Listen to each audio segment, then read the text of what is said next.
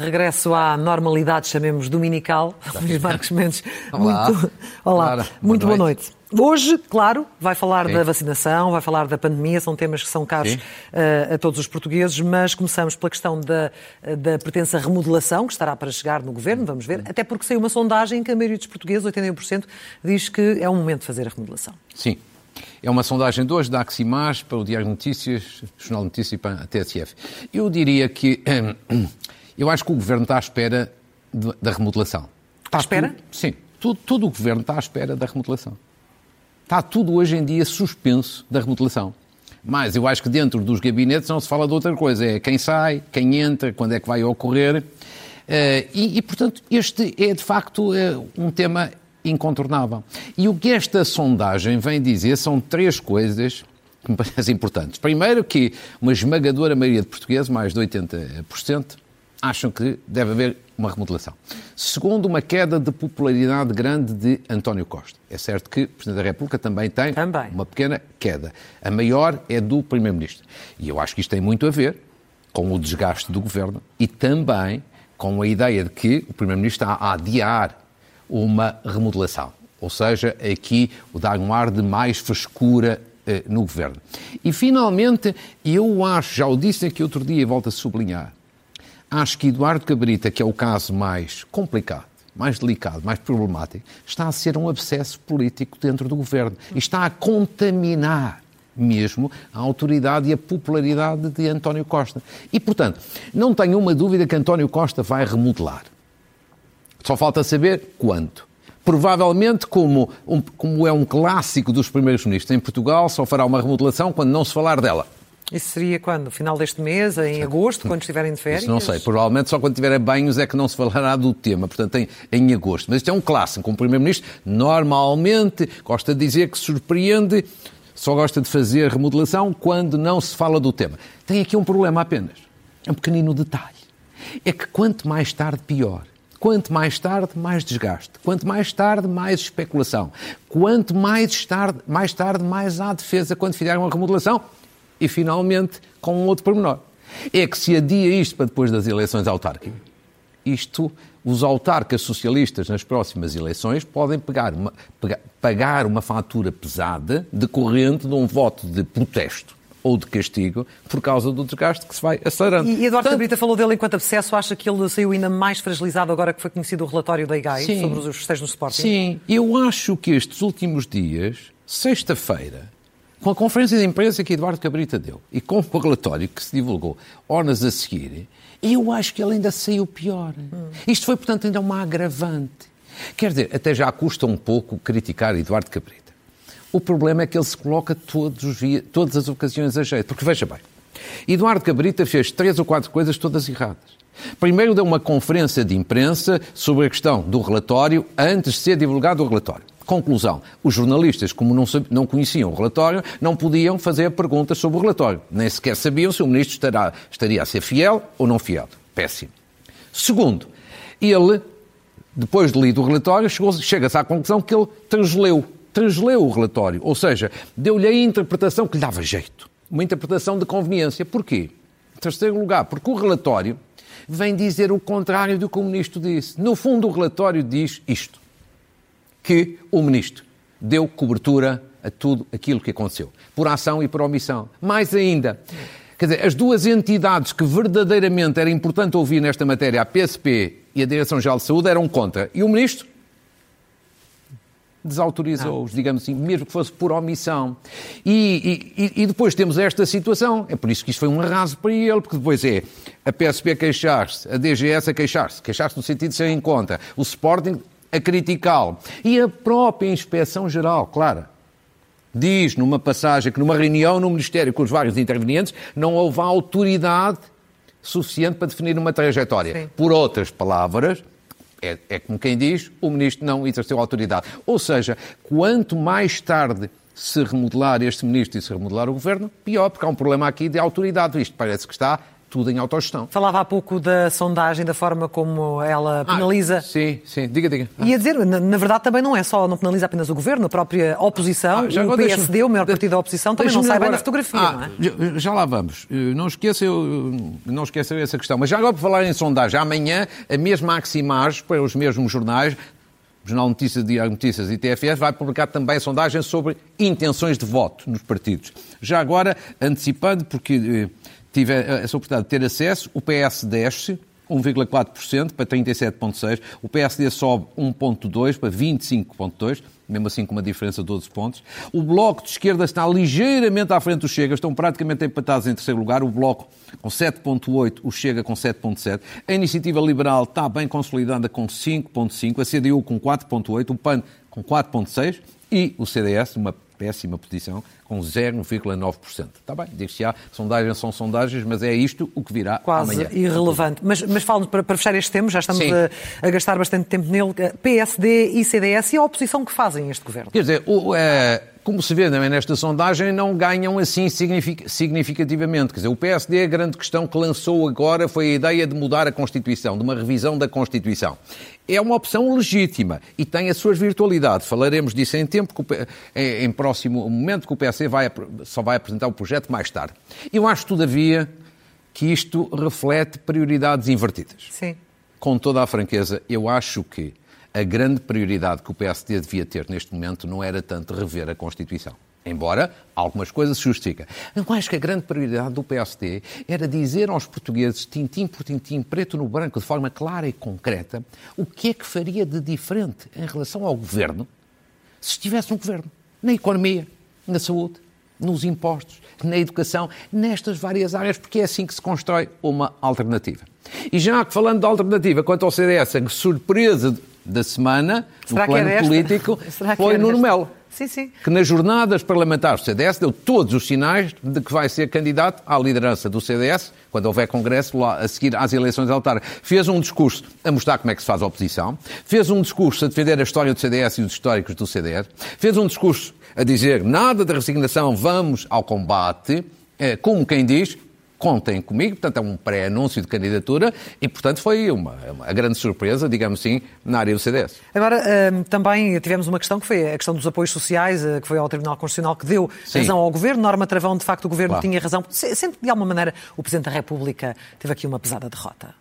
Ou é a democracia a funcionar, Queres como dizer, o próprio claro, diz? Claro que é, são as duas coisas. Quer dizer, é a democracia a funcionar, evidentemente que é, e depois, do ponto de vista jurídico, também tem, evidentemente, que uma, uma derrota. Ele próprio reconheceu aqui numa conversa eh, outro dia eh, em direto na, na SIC Notícias. Isso é óbvio. Agora, já era esperável, já era expectável, que eu cheguei a dizer aqui que aquela questão do ponto de vista jurídico não oferecia dúvidas, embora o Presidente considere-se que, do ponto de vista político, marcou uma posição, porque era a questão dos apoios sociais.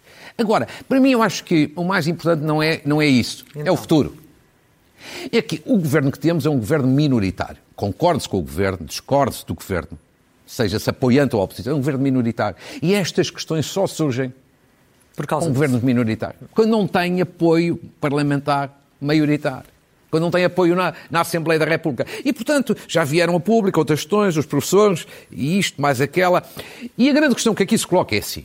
E então vamos andar permanentemente a recorrer ao Tribunal Porque Constitucional. Porque estas situações vão repetir-se, naturalmente. É? Sim, pois vão repetir-se. E só há uma de duas formas disto não se repetir. Ou o governo muda a sua natureza, ou o governo muda de comportamento. O que é que é tudo isto descodificando? Mudar a sua natureza é assim. O que seria normal era o governo fazer aquilo que o primeiro governo António Costa fez, que é ter uma coligação no Parlamento. Quer ter uma coligação. Depois gosta-se se é geringonça, assim ou assado. Mas isto é que é o normal. Um governo minoritário é uma solução legítima, sem dúvida. Mas é uma aberração política completa. Não se consegue verdadeiramente governar com clareza, com consistência desta forma. Mas Obriga governo... a dialogar? Não, essa é a outra alternativa. Se não mudar a sua natureza, tem que mudar o comportamento. Então tem que dialogar mais.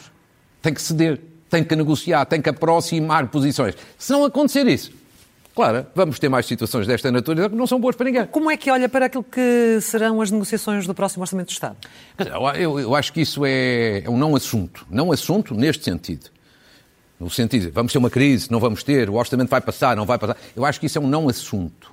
Neste, neste sentido, acho que o orçamento vai passar sem nenhuma grande dificuldade, Sim. com a mesma maioria que, o viabilizou, que viabilizou o último. Ou seja, o PCP, o PEV e o PAN. E acho que neste momento eles nunca confirmarão isso e até podem desmentir. Mas neste momento o entendimento político está feito. A parte do entendimento político genérico. Depois, os detalhes da negociação, isso evidentemente ainda levarão meses. E nada disto tem a ver com as eleições autárquicas. Independentemente do resultado das autárquicas, o PCP vai viabilizar o orçamento. Porque o PCP tem vontade de não derrubar o governo.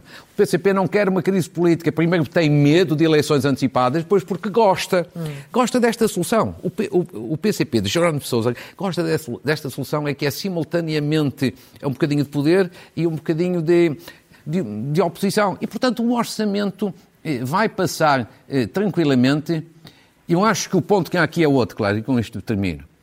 O problema é saber que orçamento vamos ter. Claro. Não é saber se vamos ter orçamento, é que orçamento vamos ter. Se vamos ter um bom orçamento, se vai ajudar à competitividade, à recuperação, sobretudo agora que vamos ter milhões de Bruxelas. E sabe porquê é que eu digo isto? Porque ainda esta semana, embora na, na televisão da concorrência, na RTP, houve uma entrevista notável de um dos melhores economistas portugueses, Ricardo Reis, muito competente, muito independente, muito experiente, que leciona de resto em Londres, que normalmente se pronuncia não só a espuma dos dias, mas em que diz no essencial esta questão. Apesar de termos muitos milhões de Bruxelas, se não tivermos reformas no sentido da competitividade, nós em vez de crescer vamos estagnar. Este é que é o ponto do orçamento. O resto, os partidos até ao orçamento vão dizer, está tudo em aberto. Claro. É retórica e encenação porque está tudo fechado. Vamos avançar para a pandemia, para a vacinação, até, aliás, uma semana em que Sim. Eh, tivemos uma carta aberta assinada por médicos, por farmacêuticos, a, a pedir ao Governo para abrandar muitas das restrições e quando estamos eh, na véspera de, do abrandamento total no, no Reino Unido, claro, basicamente. Muito bem. E, e, há isso, e há eh, as pessoas que legitimamente perguntam. Então, esta questão do, do, da, da variante Delta e da incidência, esta situação está a melhorar? Ou está a piorar, Sim. ou está na mesma, o pico já aconteceu, não aconteceu. Devemos abrir mais cedo, devemos abrir mais Eu vou dar aqui algum conjunto de informações que, evidentemente, são da minha responsabilidade, mas que eu, depois de eu ouvir os especialistas, porque eu não sou especialista, e tentando ajudar um bocadinho as pessoas a compreender, até porque daqui a uma semana há uma reunião do Infarmed hum. sobre estas matérias. Vamos tentar antecipar um pouco. Ou seja, vendo este primeiro quadro que preparei, estado da pandemia, o pico desta quarta vaga ainda não aconteceu, mas estamos muito próximo do atingir. Próximos dias ou semanas. O RT em Lisboa e Val do Tejo está a descer. É uma boa notícia. E há já, digamos assim, em muitos conselhos da área metropolitana de Lisboa, digamos assim, uma curva descendente, ou seja, a situação a melhorar. Ao contrário, no Norte, o RT está ainda alto. E está ainda em fase ascendente. Sim. Ou seja, ainda a subir é a situação mais delicada. Temos aqui depois três importantes variáveis a favor a favor da melhoria da pandemia. A vacinação, por um lado, o fim das aulas, por outro, o período de férias, naquela perspectiva, tudo junto, de que possa dar menos contactos, logo menos contactos, menos contágios. Embora a parte das férias é um bocadinho relativo. O risco maior qual é neste quadro não são os internados em geral. Ainda estamos muito longe das linhas vermelhas. São os doentes em UCIs, em unidade de cuidados intensivos. Dados de hoje estamos em 176. O limite das chamadas linhas vermelhas é 275. Ou seja, eu tiraria como conclusões o seguinte: nem confinar mais, nem retirar ainda as restrições, sei lá, tipo máscara. Não, ainda não. O caminho é vacinar, vacinar e vacinar. Já estamos muito próximo do objetivo que foi definido. 70% com pelo menos uma dose no princípio de agosto e, portanto, temos que aguentar um pouco mais. Eu acho que a mensagem... E o ritmo está, está, está bom tá. nesse, nesse aspecto. É? Vamos ver com números. Apesar de termos tido menos vacinas que aquelas que é. era suposto termos, mas o ritmo... Não, mas acaba, acabámos um ciclo de duas semanas histórico. Duas semanas, foram estas duas últimas, com 1 milhão e 700 mil doses. Sim. E, portanto, temos neste momento administradas quase 11 milhões, 10,9 milhões, são os dados exatamente de, de hoje. Pessoas com pelo menos uma dose, 6 milhões e meio, portanto, já estamos em 64%. Atenção, o objetivo que está assinalado em baixo, 70%, está definido alcançar o objetivo de 70% de primeiras doses entre 8 e 15 de agosto. 15. Portanto, estamos muito próximos. Vacinação completa, 47%. Portanto, estamos na boa direção. Agora, há menos vacinas, como já vamos ver, agora para os próximos tempos. Depois, o ritmo de vacinação na Europa. Quer dizer, comparado com outros países, nós estamos bem, estamos mal ou estamos assim assim? Estamos bem. Doses administradas por 100 pessoas nos últimos 7 dias, não somos o melhor, mas somos praticamente o melhor. Estamos em segundo lugar. Está a Irlanda primeiro, Portugal a seguir. E nós estamos muito, muito, muito acima da média da União Europeia. Portanto, estamos a fazer aquilo que nos compete. Vacinação por faixas etárias. Também estamos, muito, eu diria, muito bem, francamente bem e bem. Ou seja, acima de 60 anos, estamos muito bem. 50 e 59 anos, também estamos francamente bem. Entre os 40 e os 49, também com 80%, estamos bastante bem. Entre os 30 e os 39, com 72%, eu diria que estamos 62. bem. 62% estamos bem. E nos 20 e os 29 estamos também a melhorar. Quer dizer, na semana passada tínhamos 12%, agora temos 22%. Portanto, a, a é, tendência é, é muito positiva. E agora, dois dados para o futuro. Como é que vão ser as duas próximas semanas? A quinzena de, a segunda quinzena de julho. Vamos ter 1 milhão 132 eh, mil doses para aplicar, sendo 400 mil são mais 400 mil de primeiras doses. E são mais 732 mil de segundas doses, ou seja, pessoas, mais 700 mil pessoas que vão ter a vacinação completa. Claro que diz-se, ah, mas então como é que agora foi 1 milhão e 700 mil e agora é um pouco menos? Porque chegam menos vacinas. Não ficam em carteira, não ficam no, no, no gabinete. Há menos vacinas e, portanto, nós dessa parte dependemos das vacinas que nos chegam. Finalmente, também novidade começa a falar-se como é que vai ser nos jovens, Sim. entre 12 e 18 anos. Isto ainda depende de uma decisão da Direção-Geral de Saúde. Mas a previsão de Task Force da vacinação, com quem eu falei e, portanto, eh, que apurei estes dados, qual é a previsão? Se houver autorização da Direção-Geral de Saúde, é vacinar na segunda e terceira semanas de agosto os jovens entre os 12 e os 18 anos, tendo, portanto, as segundas doses um mês depois, na segunda e terceira semanas de setembro, ou seja, um pouco antes de... Do regresso às aulas também. Às aulas. Claro que isto pode ter um problema, porque é o período de férias. Mas não há alternativa. Não. A alternativa é não se resolver e deixar para mais tarde. E, portanto, porquê é que eu resolvi falar disto neste momento? Para as famílias começarem a preparar-se um bocadinho para esta eventualidade, se ela vier a ocorrer. Terminando, claro, claro deixe-me só aqui acentuar de uma forma muito breve. Primeiro, há um ponto importante que devia aqui ser eh, saudado. A Ordem dos Médicos apresentou uma nova matriz de risco. Ou pelo menos uma proposta que leve não, em conta os internamentos não, e a letalidade. Sim, é? uma proposta porque eles não Faz podem sentido decidir. No seu, no seu Faz entender. todo o sentido. Hum. É um belíssimo trabalho. E, portanto, eu espero que ela possa vir a, a ser acolhida. Segundo, relativamente aos jovens. Eu acho que era mais do que passar a vida a dizer mal dos jovens que são levianos, irresponsáveis, ou isto e aquilo, porque eu não acompanho essa parte. Eu acho que era importante uma campanha de sensibilização para a vacinação dos jovens nas redes sociais. Os jovens, infelizmente, veem menos televisão e veem mais redes sociais, temos que ir ao encontro deles. Deixo aqui essa, su essa sugestão. Vacina da Janssen. Muitas pessoas me têm chamado a atenção para esclarecer esta matéria, eu acho que as autoridades é que o devem fazer, porque eu não sou especialista. Mas ouvindo os especialistas, há muita gente que diz: mas a vacina não é segura e não tem grande proteção e precisa de outra dose. O que me dizem os especialistas é assim: a vacina é segura, a vacina é boa, é positiva e, portanto, nós temos que confiar nos especialistas. Se não confiamos nos especialistas, a situação é toda mais difícil. E, finalmente, também uma chamada de atenção relativamente aos idosos várias queixas que me chegaram de que, em alguns lares, está tudo a correr de acordo com as orientações previstas, então. noutros lares, em matérias de visitas ou em matéria de saídas, não estão a ser cumpridas as orientações superiormente definidas pela DGS e pelo Ministério da Segurança Social. E fazia-se aqui um apelo no sentido de que as coisas fossem bem alinhadas. Bem, uh, amanhã Sim. Outro dos temas da semana. Amanhã, Sim. Uh, gás, óleo e gasolina batem novos máximos na semana em que o Ministro do Ambiente tirou ali a culpa do preço dos combustíveis para as distribuidoras. É mesmo assim? Bem, se é mesmo assim, obviamente que eu não, não sou especialista, mas tentei estudar o assunto e é assim. Eu acho que há aqui dois problemas. Há um problema conjuntural e há um problema estrutural e de fundo. O problema conjuntural é que tem havido alguma subida que muitos consideram, digamos assim, exagerada do valor, que não tem apenas a ver com o preço eh, do crudo. E, portanto, o Governo diz que é preciso intervir, que tem a ver com as margens de comercialização. Eu devo dizer que nesta matéria, em primeiro lugar, gostava de ouvir a Autoridade da Concorrência. Porque a Autoridade da Concorrência é o regulador em matéria de formação de preços. O Governo diz, ah, mas nós temos um estudo, mas tem um estudo não é do regulador, é de uma empresa pública que é legítima, que é competente, sem dúvida, mas não é o regulador. E eu gostava, quando há uma questão de, desta natureza de especulação, de cartel, de, má, de concorrência com, eh, com falhas, de abusos, a autoridade da concorrência é que é importante. Agora, o governo intervir assim sem mais, no passado, já deu a geneira. Agora, também há muito quem diga que mas há aqui um problema estrutural e o governo não quer, não quer abordá-lo. Qual é o problema estrutural? E qual é? É o dos impostos. Claro. Que há impostos a mais que há uma carga fiscal a mais sobre os combustíveis. E, para que não sejam as minhas palavras, eu fui fazer uma análise com dados objetivos. Então vamos ver a conclusões é que da chegou. Comissão Europeia. Primeiro quadro. Sim. Vamos ver. O preço de um litro de gasolina. Um litro de gasolina.